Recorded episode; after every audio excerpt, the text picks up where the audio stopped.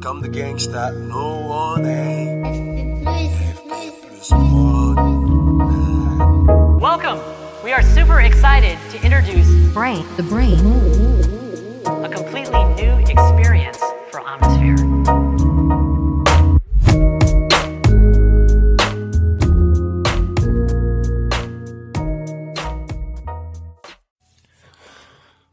Salut les amis, bon retour dans le podcast de l'antifragilité. J'espère que vous allez bien. J'espère que vous allez bien entre ces euh, ces élections qui vont nous chambouler un petit peu le quotidien, qu'on va voir euh, on va voir retourner et retrouver quelques euh, quelques désarrois sans doute euh, de notre cher pays. Euh, parce que vous, évidemment vous m'écoutez depuis un autre pays qu'est la France, mais en France en tout cas on est en train de vivre les élections présidentielles et euh, au moment où vous écouterez ce podcast elles seront déjà terminées. Euh, il y a beaucoup de, de bruit, il y a beaucoup de d'incertitudes, de troubles à la surface de notre de notre propre étang ou notre propre lac en ce moment. Et évidemment, ces élections, c'est un pavé dans cette mare. ça fait énormément de remous. Et donc, ça peut brasser un peu, comme on dit. Ça peut euh, vraiment vous, vous décontenancer, vous chambouler. Et moi, le premier d'ailleurs. Hein, euh, j'en subis évidemment les conséquences. Et depuis quelque temps, parce qu'aussi dans ma vie, beaucoup de choses sont en train de changer maintenant, aussi bien au niveau professionnel que personnel. Euh, J'en viens encore une fois, évidemment, à me poser la question de la, de la posture, de ma réaction face aux événements, euh, toujours avec cette philosophie stoïcienne qui est que euh, nous contrôlons non pas les résultats, mais les efforts. Hein, ça c'est euh, toujours à se graver sur le front.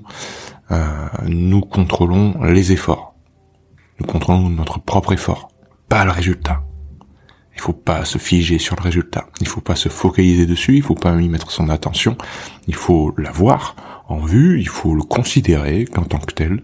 Mais ce n'est pas quelque chose que nous maîtrisons. Et puisque ce n'est pas quelque chose que nous maîtrisons, si il ne correspond pas à nos attentes, ça ne doit pas nous décontenancer. Ça ne doit pas nous perturber, puisque nous, nous sommes en contrôle de nos efforts.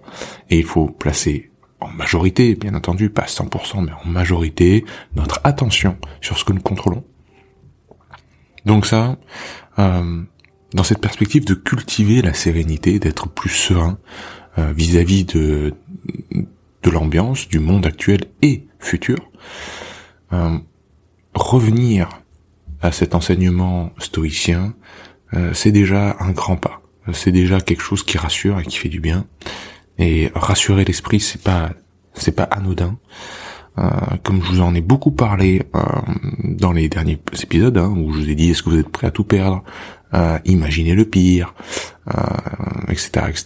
Je vous ai beaucoup parlé du, du cortex singulaire antérieur, cette zone du cerveau qui s'allume quand la prédiction euh, qui est faite par le cerveau sur le monde, sur le monde futur en fait, hein, sur l'événement qui va arriver dans le futur, ne se réalise pas quand il a prévu que selon euh, l'ordre et le sens qu'il fait du monde, tel ou tel événement advient, advienne, et que cet événement n'advient pas, ça c'est un signal d'alarme pour le cerveau qui est déclenché par le cortex singulaire antérieur, qui est directement fait synapse directement avec l'amygdale, euh, qui est une zone du cerveau qui euh, plus ou moins gère la détection de danger. Donc pour lui c'est un danger, le fait que il avait prévu comme je vous l'ai déjà expliqué, que par exemple, hein, une voiture s'arrête à un feu rouge, et tout d'un coup, vous voyez un automobiliste qui grille un feu rouge, pour lui, il ne rentre pas dans l'ordre, il ne rentre pas dans ce qui fait sens, euh, dans euh, ce qui est établi. Euh, ça, c'est évidemment, c'est quelque chose de social, c'est quelque chose que l'homme a inventé comme comme règle, mais c'est peu importe. Pour pour le cerveau, c'est pareil. Une fois qu'il a qu'il a absorbé, et là, le non-respect de cette règle va vous rendre euh, encore une fois, vous vous décontenancer. Alors soit ça peut vous rendre complètement, euh, euh, ça peut vous faire écarquiller les yeux, vous, vous surprendre, vous, ça peut aussi vous énerver, ça peut aussi vous rendre hors de vous. En tout cas, ça va euh, faire, vous, allez sentir vraiment une zone du votre cerveau qui est profonde, hein, ce cerveau qu'on dit reptilien, ancestral, un vieux, le vieux cerveau, comparativement au nouveau qui est plutôt celui du, cortex. Donc il faut que ça fasse sens autour de nous pour nous rassurer. Déjà c'est une première chose ça. Et pour, pouvoir faire sens, il faut qu'on puisse pouvoir prévoir les choses. Il faut pas être dans une incertitude trop forte. Euh, tout en étant détaché de ça. c'est pas facile, hein, parce que je l'ai dit, il faut se détacher des résultats, se concentrer sur les efforts, mais les résultats quand même, faut pouvoir les prévoir. Si les résultats euh, sont hors de notre prédiction, ça va nous rendre, euh, ça va, ça va nous rendre évidemment euh, décontenancés encore une fois, déprimés, énervés, etc. Mais comme je, je l'ai exprimé dans un autre podcast déjà, le tout, c'est que cette incertitude, en fait, ce brouillard, le fait que la prédiction ne soit pas certaine, il suffit que ce soit une des données du, de l'équation. Il suffit de se dire que c'est normal de vivre dans l'incertitude et dans le brouillard, et de ne pas savoir, et que le résultat trompe nos attentes. Donc en, gros, il faut être, faut s'attendre à être trompé.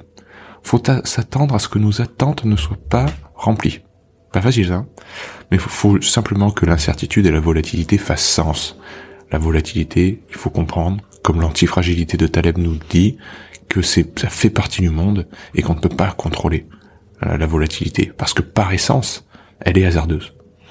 Et donc, ce qui est hasardeux ne peut pas être prévu. Donc, soyons sereins par rapport à cette volatilité et concentrons-nous avant tout sur nos efforts. ça, c'est une première chose. Une deuxième, c'est pour contrôler, euh, pour euh, cultiver la sérénité, il faut qu'on, faut bien comprendre que notre euh, physiologie est un trampoline.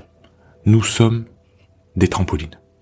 On connaît des chutes et des rebonds, des chutes et des rebonds, et on oscille comme ça, comme un oscillateur étrange de Lorentz, dont je parle souvent, qui est issu de la théorie du chaos et qui est vraiment en forme de d'aile de papillon ou bien de le lémiscate de, de l'infini. Vous voyez ce, ce 8 qui est à l'horizontale et ça va et ça vient et ça fait un va-et-vient comme ça autour d'un point central. Euh, et on part d'un côté et on revient au centre, on part d'un côté, on revient au centre. Il y a toujours des chutes et des rebonds. Et ce, ce mouvement de chute et de rebond, il dépend donc de la qualité de la chute, la qualité du rebond et la qualité de la toile du trampoline et des ressorts.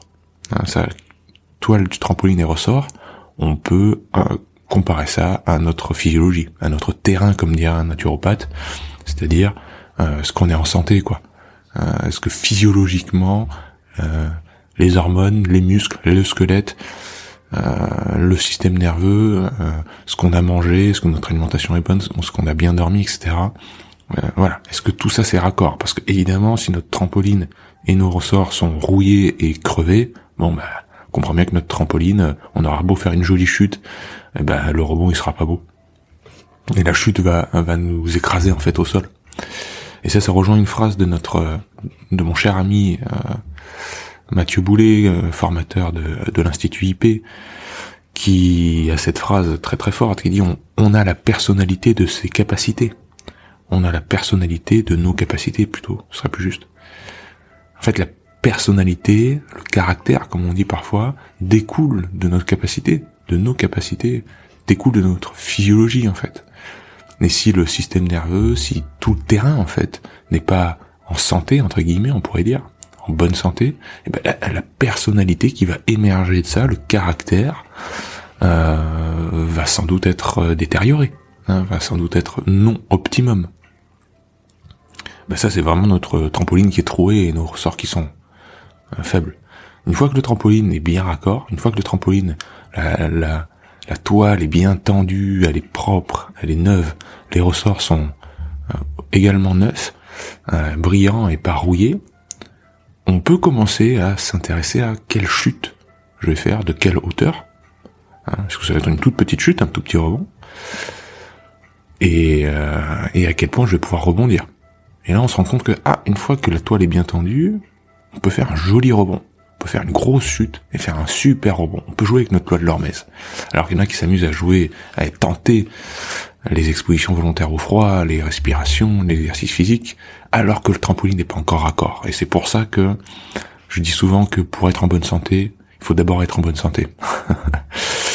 pour être en bonne santé, il faut se donner les moyens d'être en bonne santé. Il faut d'abord mettre les choses dans les clous au niveau physiologique pour viser euh, la pleine santé. Et pour, que pour perdre du poids, il faut d'abord être en bonne santé. Pour prendre du poids, il faut d'abord être en bonne santé. Voilà, c'est toujours ce que j'essaie de, transmettre. Euh, donc d'abord, avoir la personnalité de ses capacités. Jouer sur ce terrain-là. Et euh, ce terrain, ce rebond, ce trampoline que l'on a, euh, au niveau hormonal, et pour revenir à la sérénité, euh, ben personne n'est, euh, tout le monde est serein après un ou deux cafés. Observez les gens qui boivent du café. Pas tout le monde ne boit du café, mais observez ceux qui en boivent.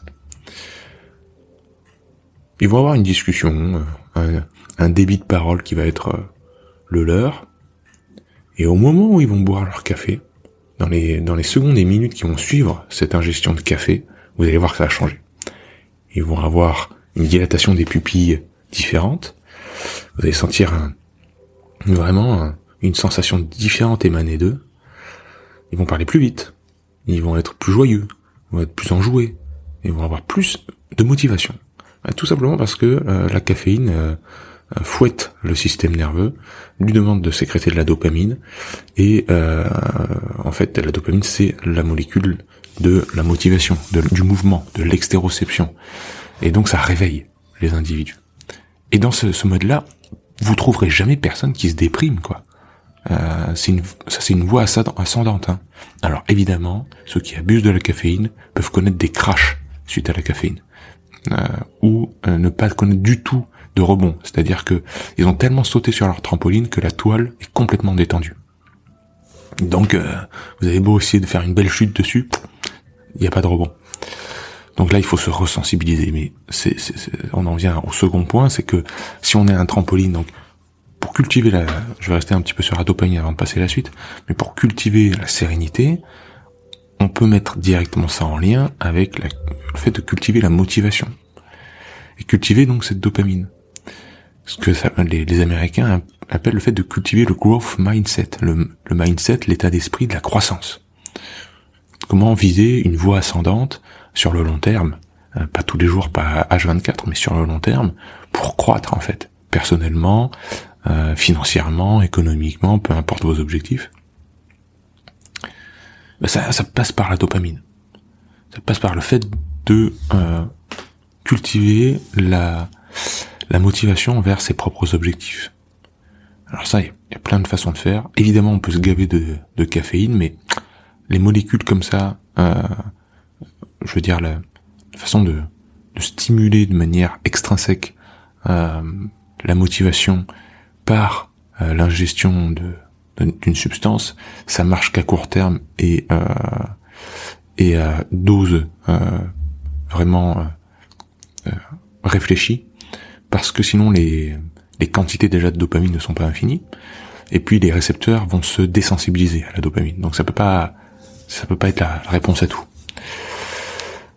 Euh, on doit cultiver des objectifs personnels sur le court, moyen et long terme. Ça, c'est une superbe euh, voie, un superbe outil, ce qu'on utilise en préparation mentale, pour cultiver la dopamine et l'entrain, en fait. Et par entrain, ça, évidemment, ça découle dans la sérénité aussi. Je descends de mon squat. Vous avez l'habitude euh, de savoir que je suis en squat quand je vous parle. Là, je suis plus en squat, donc. Euh... Pouvoir poursuivre des objectifs, c'est vraiment lié à la dopamine, parce que la dopamine, c'est vraiment l'extéroception, c'est vraiment le mouvement envers des choses que je veux. Euh, on appelle ça la, molécule du plus, la molécule de j'en veux plus. Euh, donc je poursuis un objectif. Euh, je suis motivé envers cet objectif et comme on l'a dit, c'est rare de voir quelqu'un qui est motivé et déprimé. Hein. même je pense que c'est physiologiquement pas compatible. Donc on est motivé, il faut pour cela tout d'abord délimiter ses propres objectifs. Donc dans les trois temps, c'est le plus facile à faire, court terme, moyen terme, long terme. Donc par exemple, ce mois-ci, l'année prochaine, dans cinq ans, ça peut être court terme, moyen, long terme. on peut avoir plusieurs à court terme, on peut avoir plusieurs à moyen terme, plusieurs à long terme, mais euh, je vous recommande euh, de ne pas en avoir 10, euh, mais plutôt 3, 4, 5 maximum. Ce sera beaucoup plus qualitatif. Et sur les objectifs à court terme, cultiver des objectifs non seulement de résultats, mais de moyens. J'en avais déjà parlé, hein. c'est un cours à part dans le, dans le CNH d'ailleurs, dans mon école. Mais uniquement des, des, objectifs de résultats qui seraient binaires, c'est-à-dire 0 ou 1, euh, j'ai réussi ou bien j'ai échoué à participer à telle compétition, ou bien à avoir la médaille d'or, ou bien à, euh, à écrire un livre, euh, j'ai réussi ou pas, bah, si tous les, les, objectifs sont de résultats, on peut comprendre qu'il peut y avoir des des grosses désillusions et encore une fois, encore une fois, on peut être décontenancé si on place, comme je vous l'ai dit au début du podcast, son attention uniquement sur les résultats. On ne contrôle nous que les efforts. Les résultats, ils peuvent euh, ne pas advenir si, euh, eh bien, il y a des circonstances euh, extérieures qui font que, par exemple, un confinement, par exemple, une vaccination obligatoire, par exemple, un nouveau ou une nouvelle présidente qu'on n'attendait pas, etc., etc., qui font qu'on n'a pas atteint l'objectif. Bon, si on se fixe uniquement nos attentes sur ces objectifs de résultats, on peut être très très déçu et ça peut être un peu un truc qui nous coupe les jambes justement parce que notre cortex singulaire intérieur va être euh, très déçu. Donc, placer des objectifs de euh, de moyens. Et là, c'est justement mettre le focus sur nos efforts, sur ce que l'on contrôle. C'est-à-dire euh, sur des choses qui ne peuvent pas être mesurées. C'est pour ça qu'on appelle ça des, des objectifs de moyens, ne peuvent pas être quantifiés. Par exemple, pour un sportif, c'est je veux euh, améliorer mon contrôle respiratoire.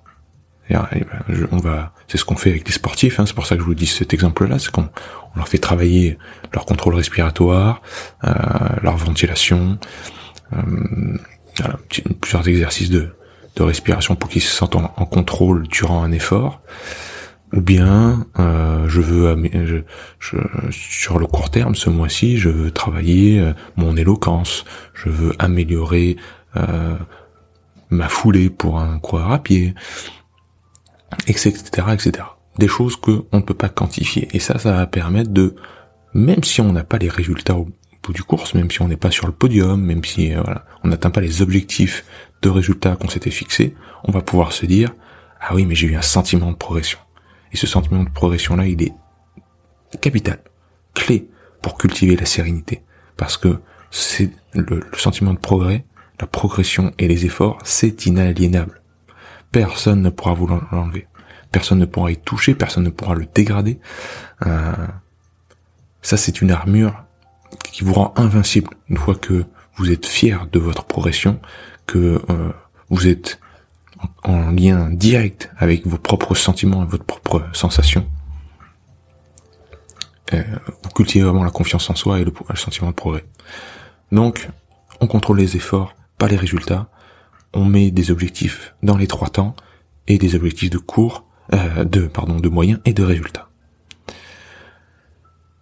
Je vous avais parlé d'imaginer le pire. Vous savez qu'on est beaucoup plus enclin à, et meilleur à fuir des situations terribles que d'aller vers euh, une, un bon euh, résultat. Ça, ça peut être quelque chose de très fort euh, pour la poursuite de vos résultats et ça peut être utilisé, c'est-à-dire que pour l'initiation du mouvement, l'initiation de de la motivation, puisque on a on a lié motivation et sérénité, on peut s'imaginer dans une voilà en haut de la montagne. On peut imaginer, ah, quand j'aurai atteint cet objectif-là, je me sentirai super bien, etc. Et ça, ça peut vraiment nous galvaniser.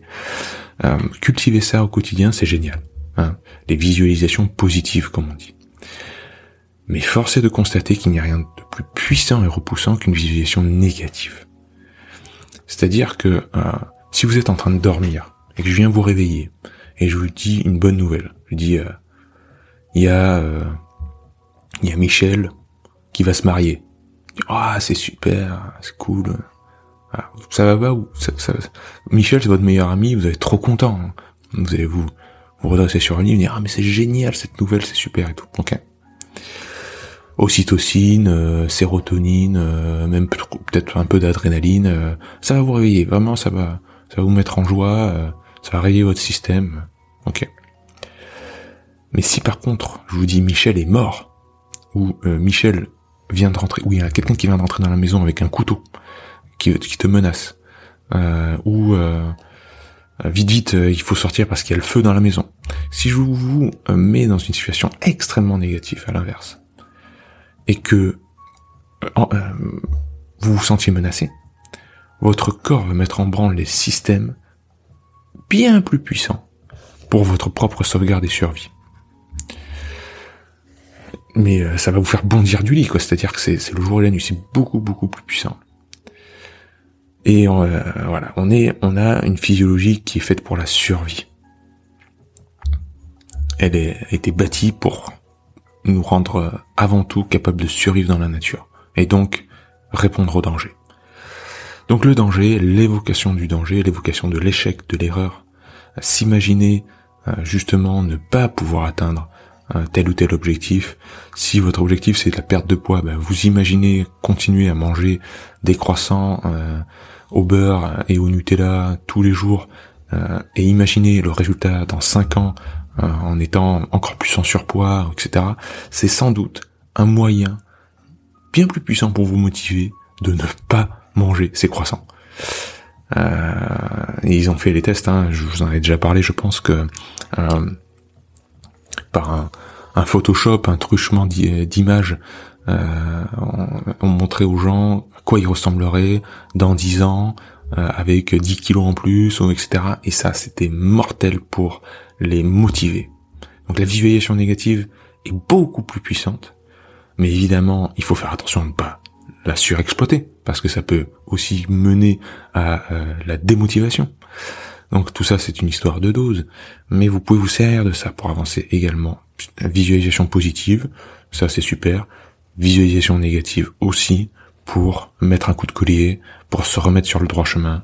Euh, ça, je sais que c'est pas politiquement correct, mais je peux vous dire que ça marche très très fort et c'est très connu en neurosciences. Euh, et enfin l'autre, cultiver l'autre. Cultiver l'autre, cultiver le, lien à l'autre, c'est euh, s'assurer la, survie. Euh, c'est euh, pouvoir prévoir les agissements de l'autre, c'est poser encore plus de sérénité sur l'esprit vraiment fonctionnellement, physiologiquement, si on étudie notre évolution, l'être humain s'est mis en clan, s'est mis en tribu pour survivre, et c'est l'autre qui lui permet justement de d'éteindre ce cortex singulaire antérieur, pouvoir prévoir les agissements des autres, euh, savoir que si on est en, en danger, ils vont pouvoir nous aider, c'est énorme. C'est énorme pour rassurer le cerveau et construire un avenir. Donc, cultiver le lien social, se rapprocher des autres, non seulement de sa famille, de ses amis, mais aussi euh, son village, euh, les gens qui sont autour, ses voisins, sa ville, les associations, peu importe. Mais cultiver vraiment le, lien social positif et pas les réseaux sociaux euh, qui sont autre chose, qui peuvent aider mais d'une autre manière. C'est vraiment donner du sens en fait au cerveau dans le sens euh, donner de la, de, la, de la cohérence dans le monde et permettre de se projeter. Et ça, ça permet vraiment une, forme de sérénité.